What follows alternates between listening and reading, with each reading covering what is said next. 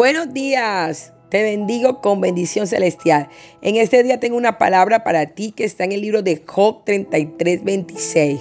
Y dice, y tú orarás a Dios y serás aceptado y Dios te recibirá con alegría. Él restaurará tu relación aún con Él, porque Él restaurará al hombre en justicia. Es una promesa hermosa del Señor sobre tu vida. Él tiene una respuesta a tu oración. Él, el favor del Padre está siendo entregado a ti. Estamos en el tiempo del favor de Dios y ese favor de Dios hace que tú seas aceptado delante de Él con todas tus oraciones. Todas tus oraciones están allí y están siendo respondidas en la hora de Dios.